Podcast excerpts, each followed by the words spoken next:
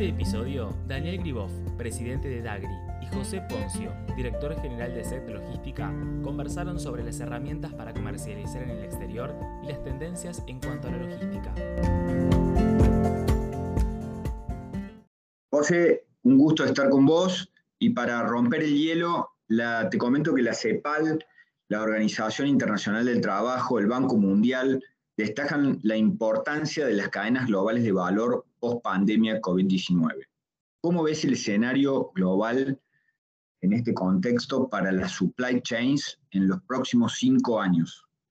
Un gusto, Daniel, por la invitación, por AmCham, permitirme compartir un poco alguna visión. Eh, claramente, las cadenas de suministro en el mundo han sufrido posiblemente uno de los mayores desafíos de su historia según mi entender, ¿no? Si pensamos que desde una pandemia global que nos sucedió, ¿no? Hace casi tres años atrás, paralizó prácticamente la actividad en casi todos los países. Y también se sumaron a eso y vemos crecientes fenómenos climáticos que también afectan a nuestras cadenas de valor. Ahora, ese escenario complejo se le suma la guerra Rusia, rusa en Ucrania, ¿no? Y Rusia aparece incluso como una amenaza a nuestras cadenas de valor. Y a ello también se le agrega la tensión sumada por China, que ha eh, expresado y comprometido su apoyo a Rusia y por ende a su forma de resolver las situaciones. ¿no? Así es que los riesgos que afectan a la supply chain hoy son muy relevantes. Mira, pensemos solamente que Estados Unidos se abastece desde Oriente con sus importaciones en más de un 30%, ¿no? De lo cual China representa casi el 20% de esas importaciones. Frente a cualquier situación que es probable que esas relaciones se puedan tensar o en algún momento se corte por alguna razón, ¿cuál sería el impacto en el motor industrial de Estados Unidos? Ahora, solo en Estados Unidos no. Si Latinoamérica tiene un enorme porcentaje de sus importaciones, hasta una dependencia de la gran factoría global que es China. Por eso hoy los líderes, nosotros líderes de las cadenas de valor, no podemos distraernos. Hay que ponernos a pensar cómo encarar este nuevo escenario que es realmente muy complejo, donde los eh, riesgos son mucho mayores que anteriormente. Es un gran desafío.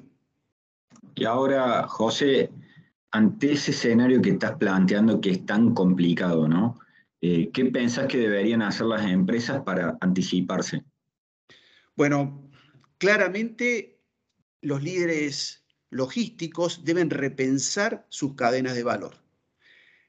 Deben, entiendo yo, en primer lugar, poner foco a la gestión de riesgo, que algunos los tenemos un poco descuidados. La mayoría de nuestras empresas tienen matrices de riesgos, eh, tienen eh, ponderados los riesgos, tienen acciones preventivas y correctivas, pero pareciera que no es suficiente. Me parece que hay que volver a las grandes virtudes naturales de toda supply chain que hoy tienen más valor que nunca. Ellas son agilidad, flexibilidad y visibilidad. Estas virtudes, eh, estos atributos de, de cualquier cadena de valor, hoy toman más relevancia frente a este escenario.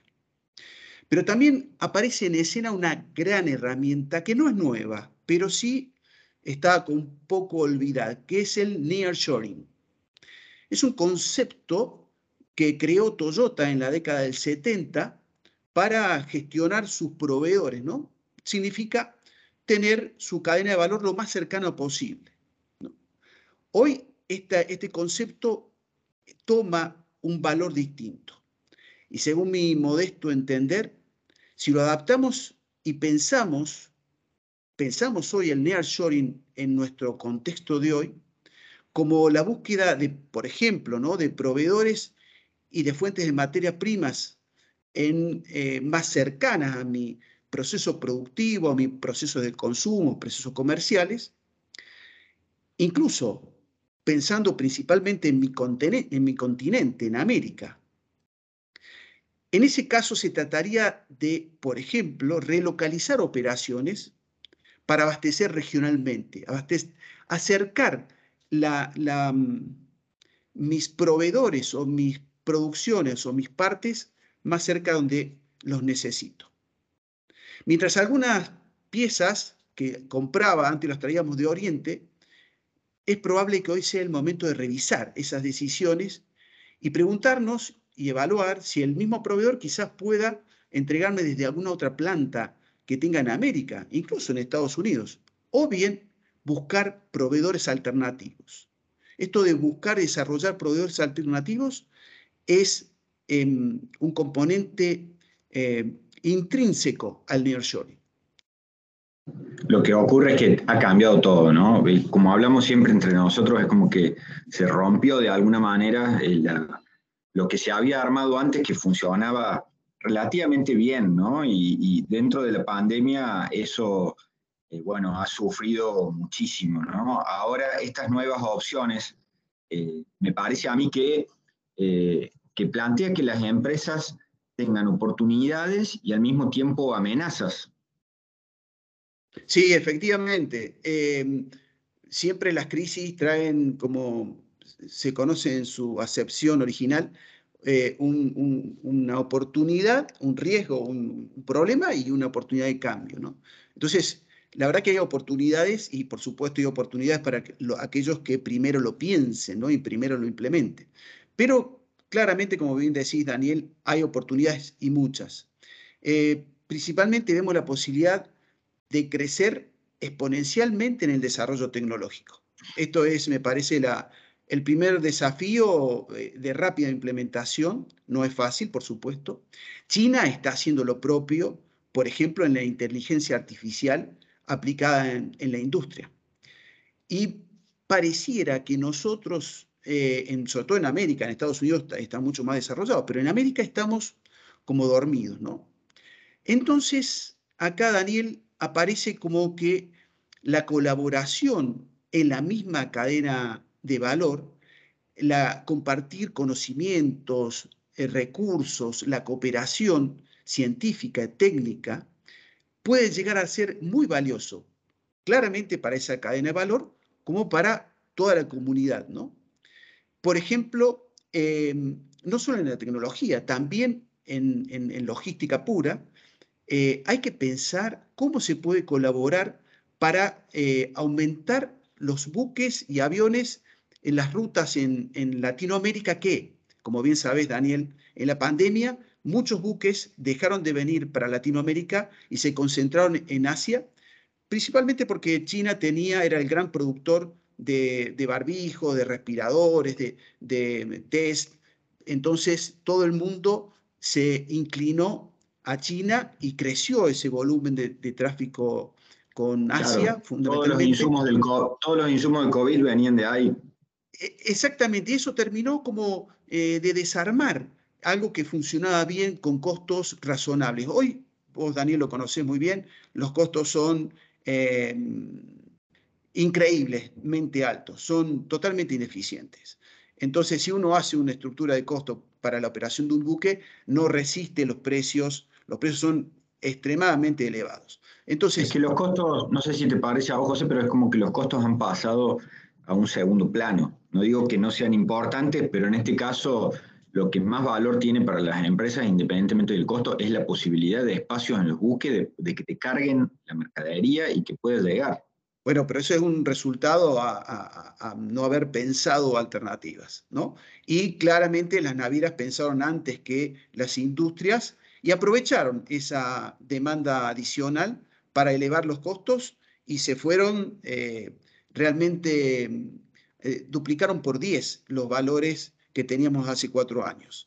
Eh, entonces, sí, el combustible ha aumentado, pero también la eficiencia de los buques, los Panamax tienen muchísima mayor cantidad de, capacidad operativa, son más eficientes, entonces no, no sería razonable. Pero esa es la situación de hoy. Entonces, ¿qué tienen que hacer las empresas?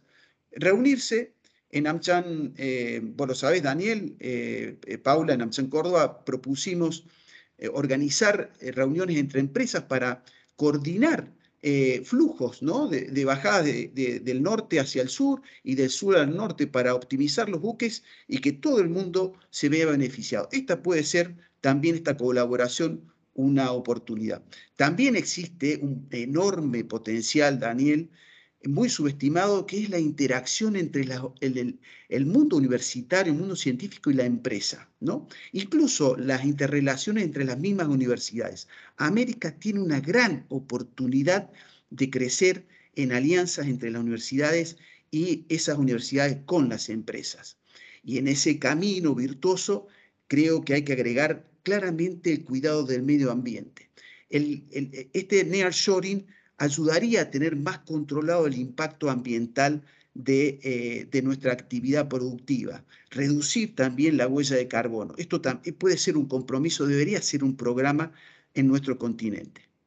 ¿Qué te parece? Estás tocando, estás tocando temas muy interesantes que son centrales, digamos, en este momento, que tienen que ver con el nearshoring, el desarrollo tecnológico, el cuidado del medio ambiente. Eh, al mismo tiempo, digamos, creo que que como vos decís, el impacto de las tarifas, en, eh, por ejemplo, en los fletes en América del Sur no fue tanto como, como el que vivió Estados Unidos, donde si lo analizas de manera proporcional, digamos, fue mucho mayor, digamos, y sigue siendo mucho mayor que lo que estamos pagando nosotros, por ejemplo, de tarifas de, fletes internacionales. Ahora, con todos estos temas, ¿no? Eh, ¿Cuáles pueden ser los impactos en la región eh, y, si hay una, y si ves vos una visión similar en varios países. Bueno, muy buena tu pregunta, Daniel. Eh, creo que sí hay una visión compartida, pero no está instalada en la agenda, ¿no? Pero sí estamos eh, em, aproximándonos a, a, esta nueva visión porque el problema existe y claramente que más lo sufrió fue Estados Unidos con sobreprecios en, en, la logística, ¿no? con sobrecostos, y con faltantes, que eso tiene más costos que en la logística llamamos los costos ocultos, que nadie los, los, ve de entrada, pero después aparecen al final del año en el cierre del balance. Eh, entender y, poner esto en agenda y en visión puede tener un impacto extraordinario.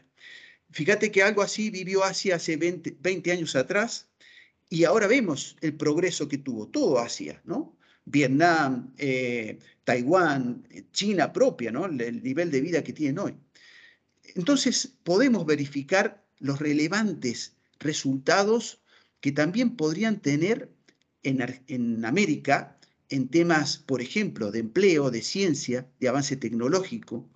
Incluso estimo y espero que pueda pensarse en una mayor planificación y cuidado del medio ambiente no son impactos menores. Creo que eh, nuestra sociedad se vería muy beneficiada, nuestra sociedad, América toda, ¿no? Totalmente de acuerdo con eso, pero, pero me parece que ahí hay un jugador clave y hay que ver cómo juega, ¿no? Que, es, que son los gobiernos. ¿Cómo, ¿Qué rol, digamos, este, pensás que van a tener en ese escenario eh, los gobiernos regionales?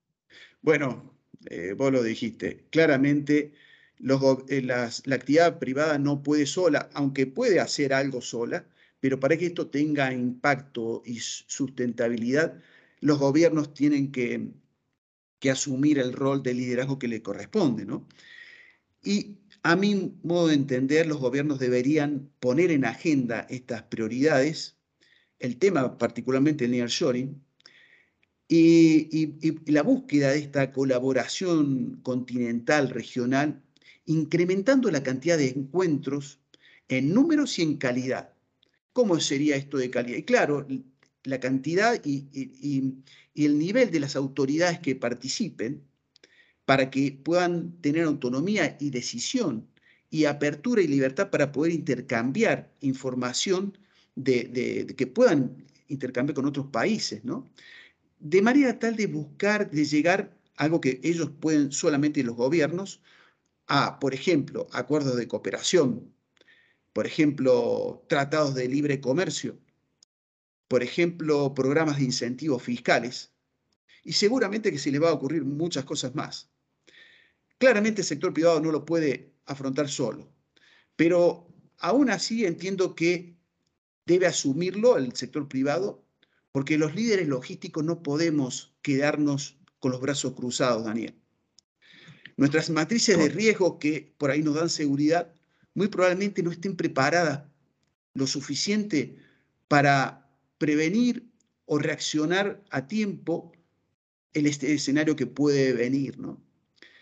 Por el contrario, creo que pensando e implementando algunas de estas ideas pueden tener un, impacto trascendente, impensado, positivo a nuestra sociedad y a nuestras economías, Daniel. Lo que pasa que claramente, digamos, en este último tiempo, el, supply chain, digamos, este, nos hace pensar que, que, tenemos que pensar de otra manera lo que tiene que ver con el abastecimiento, porque, porque eso nos ha dejado muchas veces sin productos y además tiene un impacto en los precios, donde justamente la inflación es un aspecto central que se está debatiendo en el mundo, más allá de que nosotros ya lo tengamos incorporado, y me parece que hay que seguirlo con, mucho, con mucha atención. Por eso, desde ya, José, muchísimas gracias por todos tus comentarios, muy claro. Ha sido un gusto compartir este espacio con vos. Como siempre, Daniel, un gusto formar parte del mismo equipo y lo que podamos contribuir con eh, compartir algunas ideas, alguna experiencia, con gusto mm, contás conmigo. Acompañarnos. Seguí conectado con lo que te gusta. Seguí conectado en AmCham Connect.